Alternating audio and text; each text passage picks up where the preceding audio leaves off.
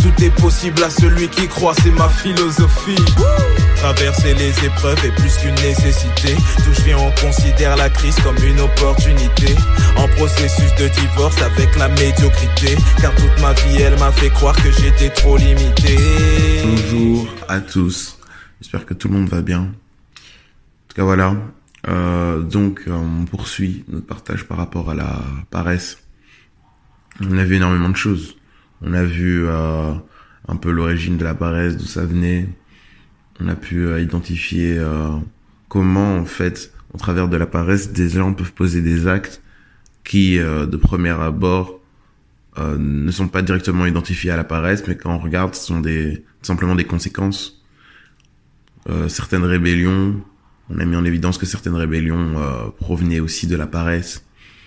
Et nous avons aussi mis en évidence que, voilà, par exemple, Cain a tué son frère parce qu'il était, euh, il voulait éliminer la concurrence, parce qu'en fait, il estimait qu'il n'était pas capable peut-être d'apporter quelque chose de meilleur. Et au lieu justement de grandir, d'évoluer dans le travail, dans l'excellence, il a préféré éliminer la concurrence. Euh, Aujourd'hui, on va plus discuter par rapport au fait euh, le verset que le Seigneur nous nous a donné un verset qui qu'on parle pas souvent, on parle pas de ce verset souvent en fait, mais qui qui rejoint tout à fait notre partage, celui qui n'assemble pas. Donc c'est c'est le Matthieu 12 30 à 31 en fait. Celui qui n'est pas avec moi est contre moi. Celui qui ne se joint pas à moi pour rassembler disperse. Donc euh, cette partie du verset m'intéresse. Pourquoi? Parce que on a discuté du fait aussi que euh, ben, la paresse c'était euh, une résistance, une résistance à, l'effort, une résistance au travail, un ralentissement euh, anormal, un fonctionnement lent.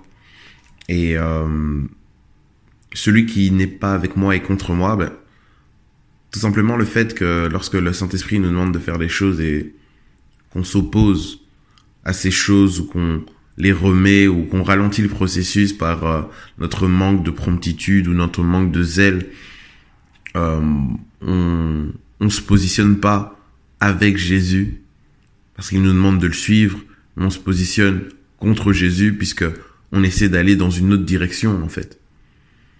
C'est un peu comme euh, un comme si on était en fait des des frères si à moi qui voulaient aller dans deux directions différentes.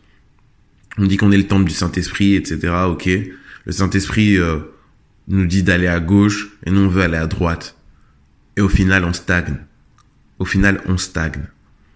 Et euh, l'image du frère moi est intéressante parce que on va prendre l'image d'un frère moi qui est euh, où ils sont rattachés par le tronc et où les deux têtes sont indépendantes. Et c'est vrai nos pensées sont pas les pensées de Dieu. Et nous, en tant qu'enfants de Dieu, justement, on doit chercher à ce que nos pensées soient renouvelées par euh, les pensées du Saint-Esprit et que il puisse renouveler nos pensées, qu'il puisse vraiment nous communiquer sa pensée. pour nous communiquer sa pensée, on a tout simplement besoin d'être euh, en communion avec lui. Et lorsque euh, on est en train de d'aller vers la droite alors que lui il essaie de nous guider vers la gauche. On s'éloigne, nos têtes sont vraiment dans des directions opposées. Et donc on peut pas comprendre ce qu'il veut nous dire. Et euh, aujourd'hui, euh, on est là, on évolue dans l'église. On évolue dans l'église avec euh, des situations comme ça personnelles. Et vu que le Saint-Esprit est celui qui nous réunit tous, vu que le Saint-Esprit est celui qui crée entre les frères et les sœurs des liens, qui euh, crée cette euh, harmonie, qui crée la dynamique de groupe, qui euh, diverse au milieu des personnes, des, des, des projets, etc., des confirmations pour l'un, des, des, des, apaisements pour l'autre. Et vu que on marche pas dans la bonne direction, ben, le Saint-Esprit a énormément de mal à nous réunir. Voilà pourquoi à l'église, des, des, des mots sont prononcés euh, qui devraient pas être prononcés, qu'il y a un manque d'amour, qu'il y a un manque d'intérêt pour les autres, mais tout ça c'est l'œuvre du Saint-Esprit qui le fait en nous.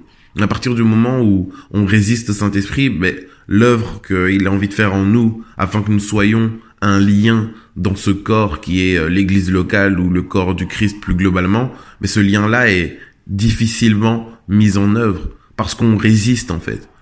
Et puis voilà, parce qu'on résiste, on est là, on résiste, et donc le Saint-Esprit essaye, essaye toujours de, de, de, créer en nous des liens, etc. Et il a du mal. Et c'est pour ça qu'aujourd'hui on voit à quel point euh, les églises peuvent être froides, ou il y a l'indifférence qui règne, etc. C'est à cause de ça. Celui qui n'est pas avec moi est contre moi. Et celui qui ne rassemble, qui ne se joint pas à moi pour rassembler disperse. Ça, on en parlera demain plus par rapport à la jonction pour euh, bien mettre l'accent sur le fait que le Saint-Esprit est indispensable. Ok, on a vu que la paresse était vraiment euh, quelque chose qui était vicieux, mais pour pouvoir vaincre la paresse, finalement la paresse nous montre que le Saint-Esprit est indispensable parce que c'est lui qui sonde les cœurs et les reins, et c'est lui qui peut réellement nous permettre de passer au-dessus de ce genre de choses. Passons une excellente journée en Jésus. Alors je vis, alors je vis. Personne ne pourra stopper mon rêve. Les ténèbres ne pourront pas stopper mes rêves. Les problèmes ne pourront pas stopper mes rêves. Ne pourra pas, non. Stopper mes rêves. Le manque de thunes ne pourra pas, non. Stopper mes rêves. Les ténèbres ne pourront pas stopper mes rêves. Les problèmes ne pourront pas stopper mes rêves. L'amertume ne pourra pas, non. Stopper mes rêves. Le manque de thunes ne pourra pas, non. Stopper mes rêves. Personne ne pourra stopper mes rêves. Personne ne pourra stopper mes rêves. Personne ne pourra stopper mes rêves. Personne ne pourra stopper